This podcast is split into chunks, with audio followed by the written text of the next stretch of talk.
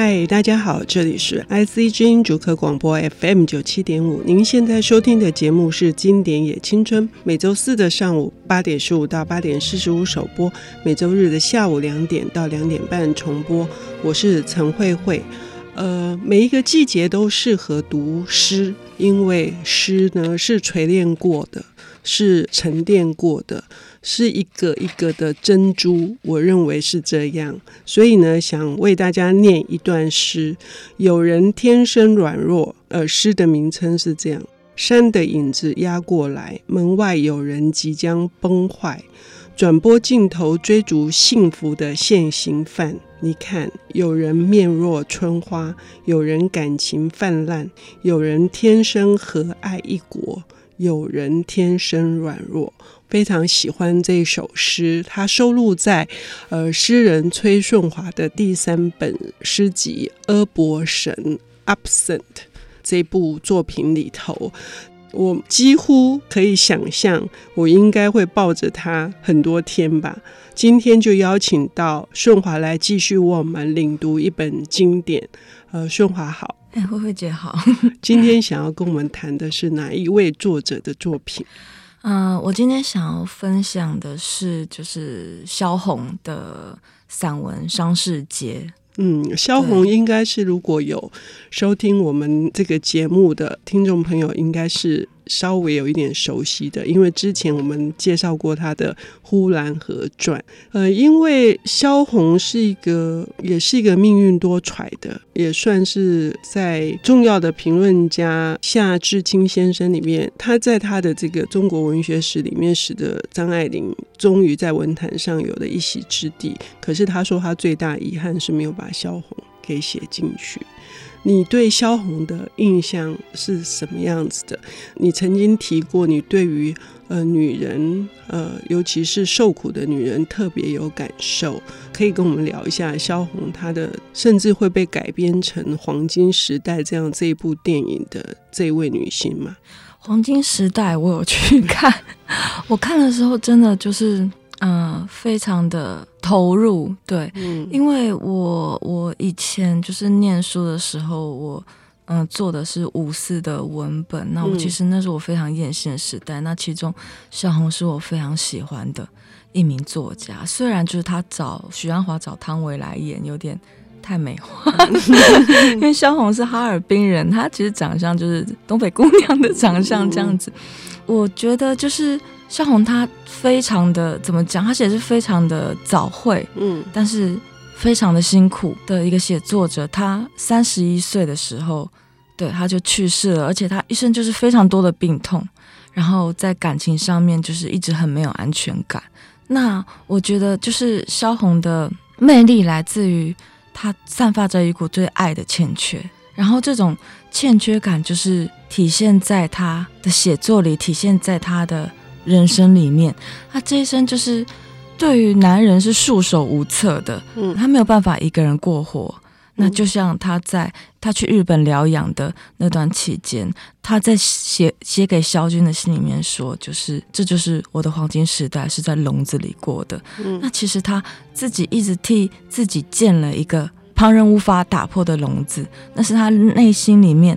很荒凉、很匮乏。然后，对于感情一直非常渴求的部分，那之所以谈伤逝节，伤逝节的背景，我想先聊一下，就是其实就是现在你去查，如果在 Google 上查萧红，你会查到很多就是关于中国那边的一些类似文学八卦的报道吧，把它描写成一个很风流、很多情、处处人尽可夫、人尽可夫的女人。但是其实我能够理解。就是作为女性，她必须一直去寻找自己，嗯、呃，生活里面、感情里面的依靠的部分。嗯，那我觉得那个不是风流，那那个非常可怜，然后非常的叫人心酸。嗯、你要不要把她为什么那么可怜的那个过程稍微描述一下？因为还蛮荒谬的是，她当初就是被她父亲软禁，然后指定她要嫁给一个算是。家里算是蛮有钱的男人吧，嗯嗯、我记得那个男人叫做汪恩甲，嗯、对，他为了逃离那段婚姻，然后他选择逃家，跟他的另外一位叫陆哲顺的男子，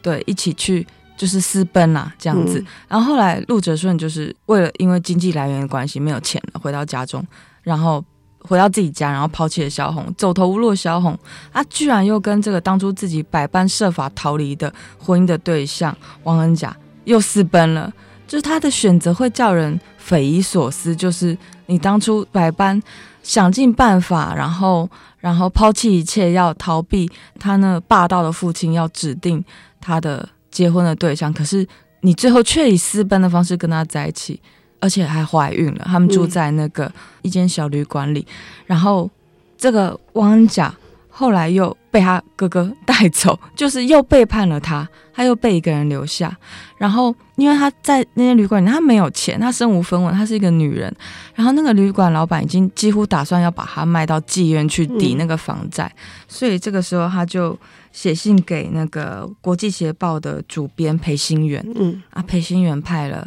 萧军，萧军对、嗯、去接济他，他跟萧军一见钟情。嗯，嗯然后所以他又跟萧军。也不算私奔，他们就是变成纠缠了非常多年的一对爱侣或怨侣吧、嗯、的关系，这样子。嗯，嗯而且他为了逃避这种痛苦，他就是像你刚刚说，他躲到日本去疗养。可是，对，对可是又因为过度的牵挂，他又回到萧军的身边。嗯、但是他这个时候已经从青岛，然后跑到北平嘛，然后再跑到。就是他不断的在在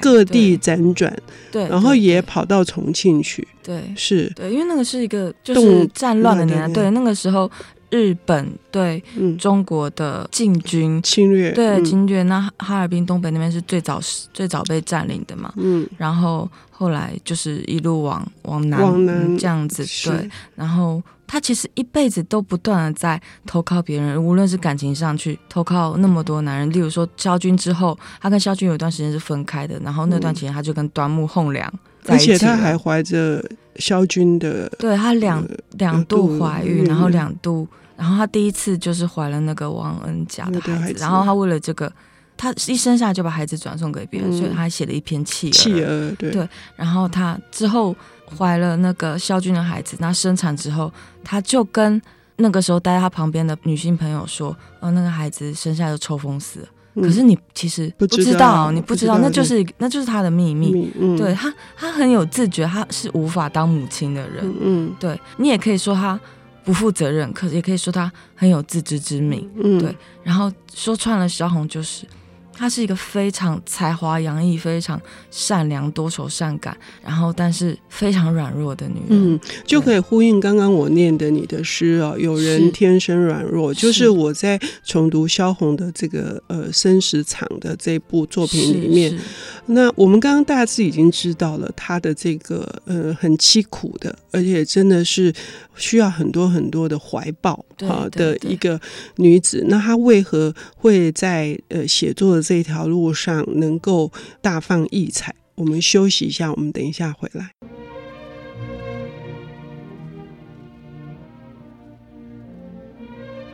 欢迎回到 IC 之音竹科广播 FM 九七点五，现在进行的节目是《经典也青春》，我是陈慧慧。今天邀请到的领读人是刚出版他第三本诗集的呃诗人崔顺华，诗集的名称是《Absent》。阿伯神哈，有一点难念，不过因为非常的呃受到好评，我猜应该很快要再版。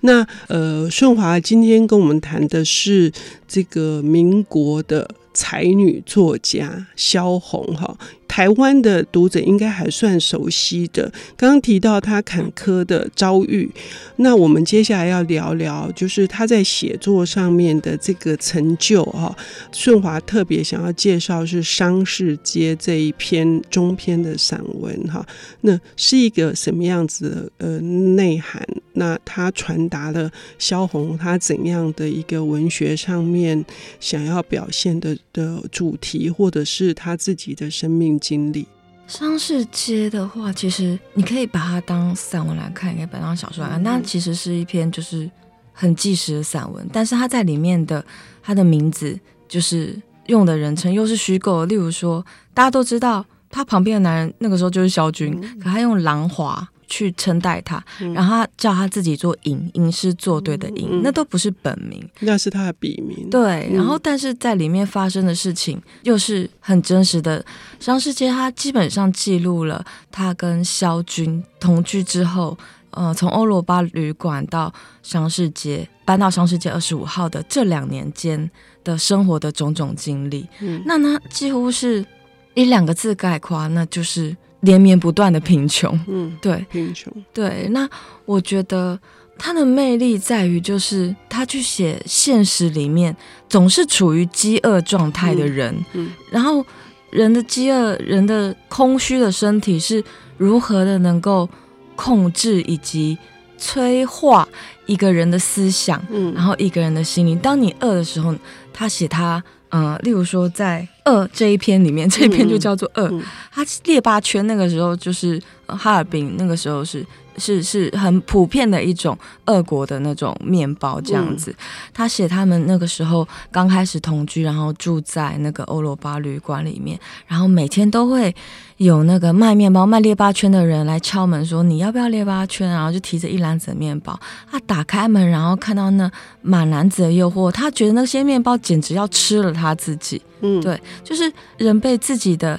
肉体的无能为力吞噬的时候，然后需要。多么大的意志力，然后需要就是因为如果有些比较嗯怎么讲，不能说天真，或者是说比较嗯、呃、理想化的人，可能就说好，那我先我先拿了再说嘛，啊钱我再去生这样。然后可是他就是一次一次的又拒绝那些能够供给他的生命，能够让他撑过一餐、撑过一天活下去的那些。食物这样子，然后因为那个列巴圈跟那个牛奶，他那个时候就是有有钱订的人，他都是挂在各个旅馆房间的门口，对你订了，然后对方那个小贩就会送过来，然后他心里面那个对于一个他们家房间里面什么都没有，他们甚至要用漱口牙刷缸去喝水的人的萧红来讲，然后是多么大的诱惑，所以他萌生了就是。偷的念头，嗯，但是他又告诉自己说：“我只是饿，我不是偷，我不能偷。嗯”对，所以他基本上他也是在精神上有非常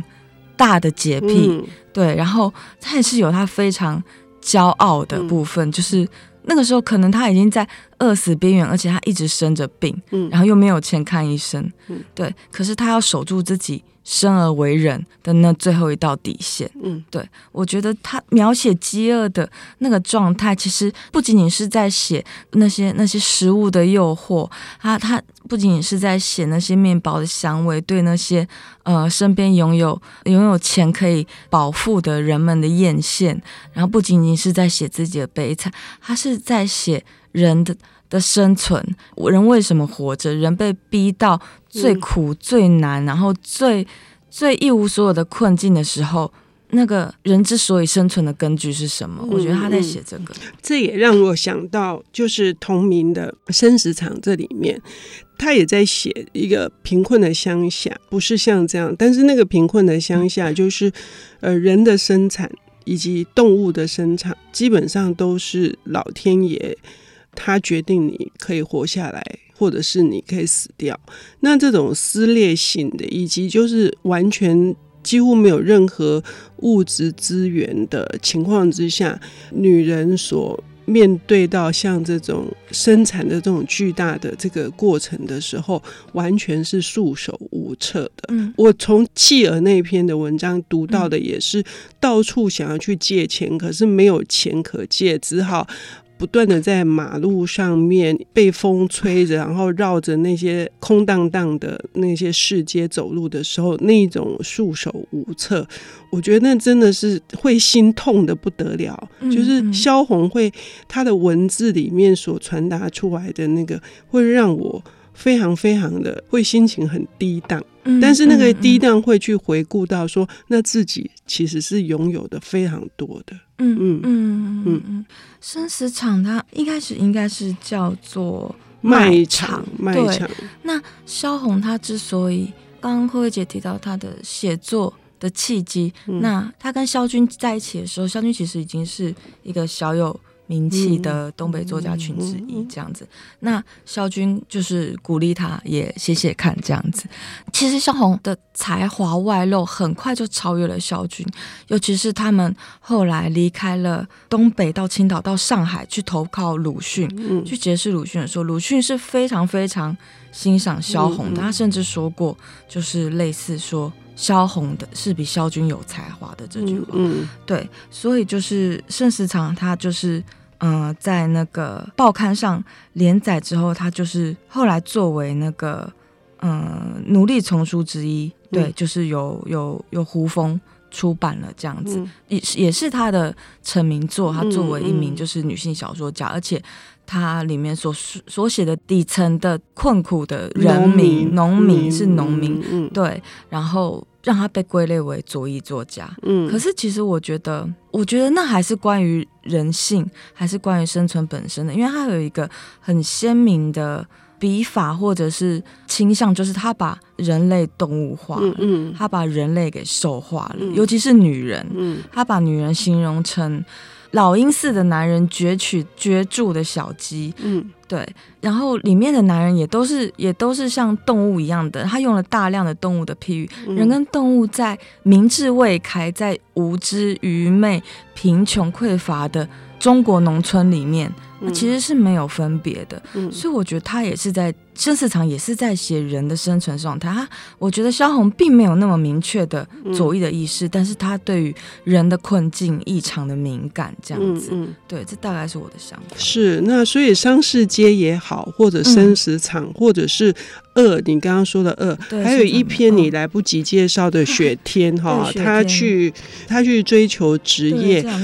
对，对，这是你原来想谈，但是因为我们时间的缘故，我们没有办法去再去扩充。嗯、可是非常的期待，就是各位听众朋友在听过呃诗人崔顺华对于萧红的介绍，理解他的背景，那同时也知道他所要传达的这个。生存，